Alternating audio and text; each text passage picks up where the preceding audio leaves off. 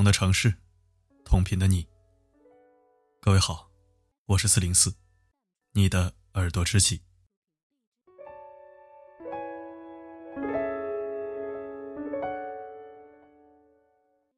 之前读过一篇文章，说的是有一种性格，叫做癌症性格。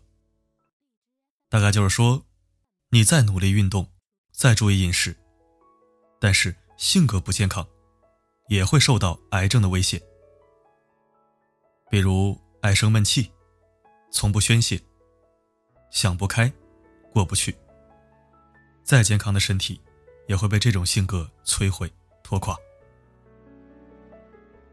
癌症性格是一定要改的，但是性格好了，活法出了问题，那也一样躲不开病魔的侵袭。我曾一直觉得，像我们这种吃喝玩乐、上房揭瓦的大好年纪，怎么会跟癌症有瓜葛呢？但是自从耳闻过两个熟悉的同龄人被病魔打败之后，我开始感觉到危机，不得不重新审视自己的活法。好的，整理心情，听我给你讲故事，说晚安。戴上耳机，效果更好。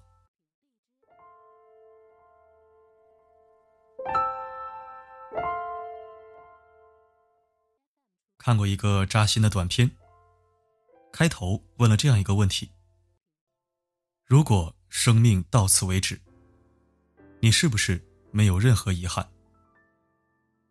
你在朋友圈。晒出了一张闲置的健身年卡。你敷着最贵的面膜，战战兢兢的熬着最长的夜。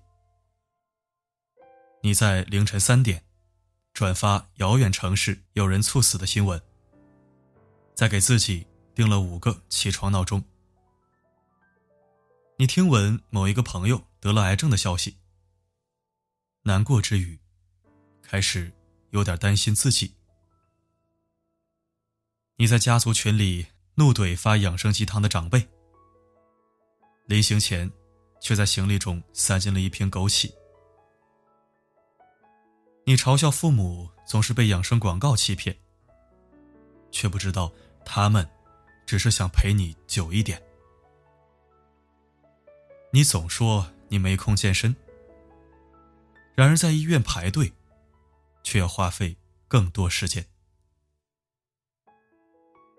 你常常自嘲，连体检的钱都没有，却不知道，ICU 病房可以迅速榨干整个家庭的积蓄。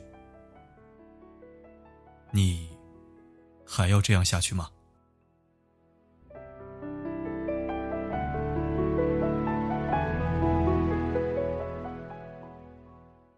深夜，大学时候的学长发了一条朋友圈。你永远不知道，明天和意外，哪个先到来。聊天中，我才得知，他的同事，年仅二十七岁，被确诊为直肠癌。去医院检查的前几天，那个年纪轻轻的小伙子，才刚刚求婚成功。当癌症以一种不速之客的姿态。突然闯进他的生命里，他才开始反思，自己以前的生活方式是有多差劲。因为创业，公司压力大，他经常加班到深夜，到凌晨。实在撑不住了，就趴在办公桌上小睡一会儿。起来以后，继续对着电脑冷光屏幕奋战到天亮。长期喝冷饮，用冰可乐、冰奶茶代替了白开水，越冰越爽。宵夜喜欢吃肥腻的烧烤、五花肉、烤猪蹄儿，还有红烧肥肠，是他的最爱。外卖总喜欢点一些重口味的麻辣香锅、川菜馆，顿顿无辣不欢。最不爱吃绿叶蔬菜。工作的时候经常是久坐不动，他可以一下午都憋着尿，坐在自己的座位上忙忙碌碌。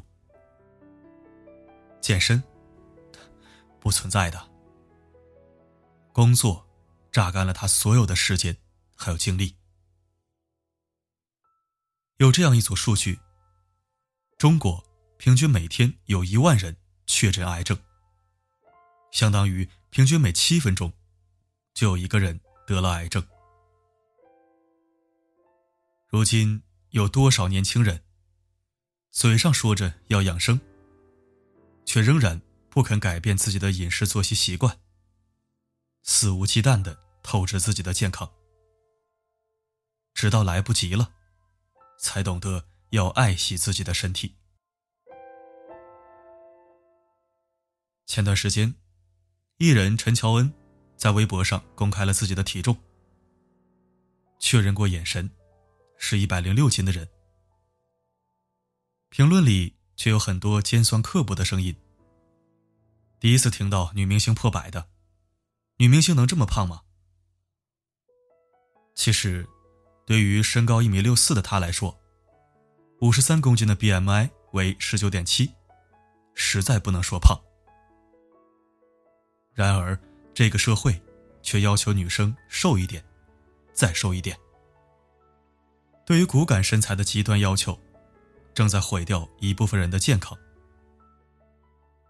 知乎网友英小乐说过这样一件事：他的表姐在某三甲医院做医生。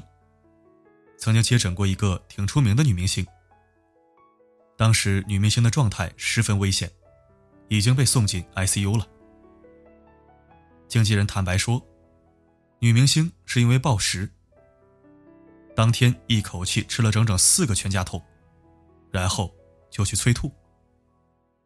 对于她来说，为了保持身体，暴食后催吐已经成为了一种习惯。他经常半夜让工作人员订夜宵，一个人吃掉六人份的量，再全部吐掉。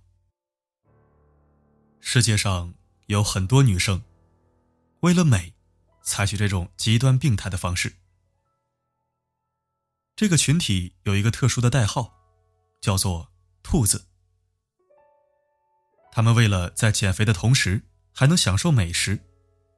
每天用手抠、插管等办法，把吃进去的东西再完全吐出来。他们一开始，只是和很多正在减肥的女生一样，每天严格对照食物的热量表来吃东西。然而，一旦多吃了一块肉，卡路里超标了一丁点，他们就会沉浸在焦虑和自我厌恶之中，于是选择了催吐。长期催吐，反流上来的胃酸，不但会严重腐蚀牙齿和食管，甚至可能导致溃疡以及癌变。全世界，大概每一个小时，就至少有一个人死于 eating disorder，中文写法神经性进食障碍。世界，真的会惩罚那些不好好爱惜自己身体的人。当疾病找上门来，我们所追求的、所重视的，真的还重要吗？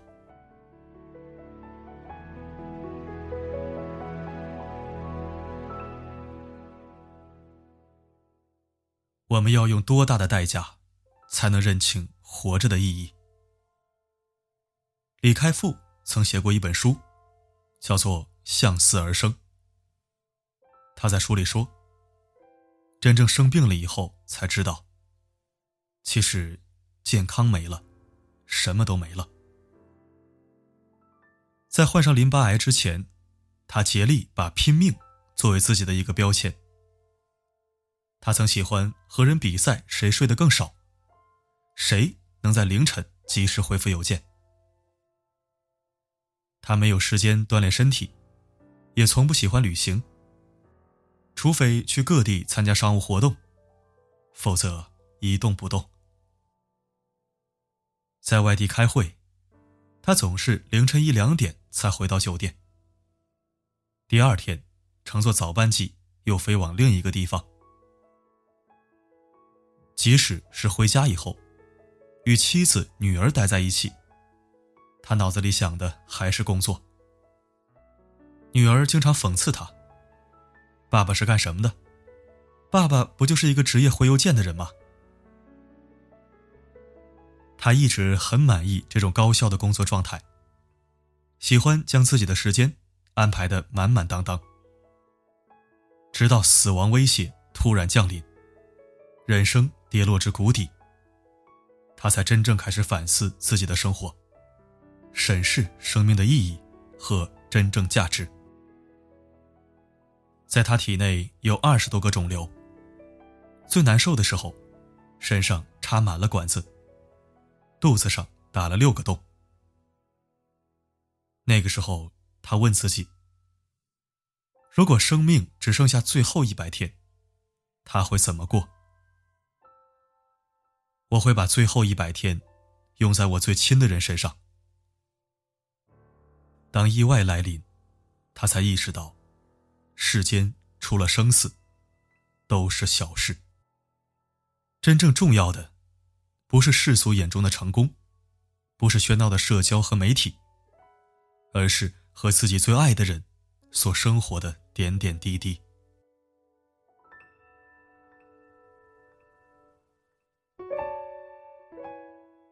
复旦大学的青年教师于娟，给这个世界留下七十多篇癌症日记。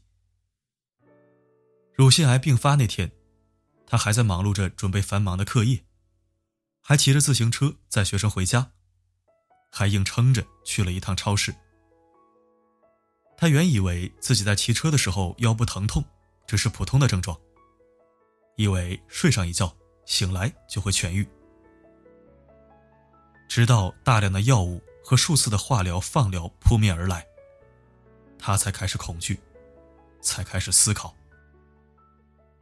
他曾经不顾一切的去奋斗，四处申请课题，发表论文，攻读双硕士学位，还有博士学位。早出晚归，早起晚睡，作息饮食毫无规律。一年到头都没有休假的时候。当他终于有了高薪，有了深造机会，以为生活走向了正确的轨道时，命运原来早已为他埋下了深不可测的伏笔。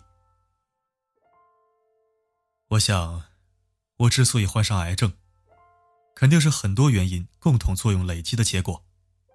他说：“健康真的很重要，在生死临界点的时候，你才会发现，任何的加班，给自己太多的压力，买房买车的需求，这些都是浮云。如果有时间，好好陪陪你的孩子，把买车的钱给父母买双鞋。”不要拼命的去换什么大房子了。和相爱的人在一起，蜗居也幸福，也温暖。无头绪的追逐与奔忙，一旦站定思考，就会发现半辈子已经过去，而自己手里的成败，并无多少意义。转身回首，才发现。陪伴父母亲人的时间已然无多，发现最重要的幸福，已然没有时间去享用。人生最大的悲哀，莫过于此。漫画家熊顿在患癌去世之前的最后一句遗言是：“再也不会疼了。”不要等到一切都来不及。不要等到痛苦将你侵蚀，你才寻求改变。从今天开始，早睡早起，吃营养丰富的早餐，每天喝满八杯水，戒掉碳酸饮料，戒掉烧烤，不迷信锦鲤，不指望运气，吃膳食纤维丰富的水果和蔬菜。拒绝熬夜，拒绝日夜颠倒的生活。拥抱清晨的微风与阳光。学会运动，做有氧操、无氧锻炼、瑜伽、跑步、快走、让自己的身体充满活力。最后，四零四送给你，也送给我自己一句话：生命是一张单程票，请你不要浪费了它。与你共勉。太短，是让人不安。一心惨淡，却无比期盼你的惯犯。感谢收听，这里是四零四声音面包。如果喜欢本期文章，欢迎转发分享。如果不想错过每一期，也可以关注并置顶公众号。每篇文章的结尾曲都会与你同频。如果想获取歌曲名称，可以在后台左侧按钮进入每日歌单进行查询。更多女生专享应急口令正在更新中，现征集部分地区通用方言版应急语音。如果你想参与征集，可以按要求录制音频发送到我的邮箱。被选中者。将获得由四零四自由微店送上的纯天然百花蜜一瓶。希望每一个人都能在保护女生这件事上尽出自己的一份力量。好了，今晚的播送就到这里。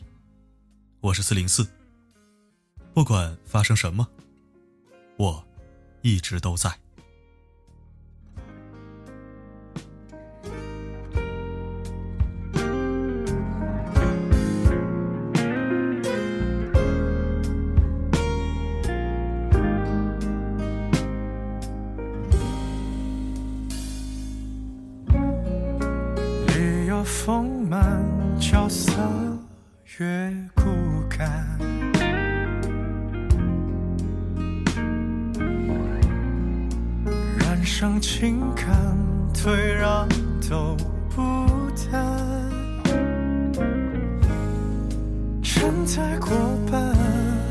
在奋力纠缠，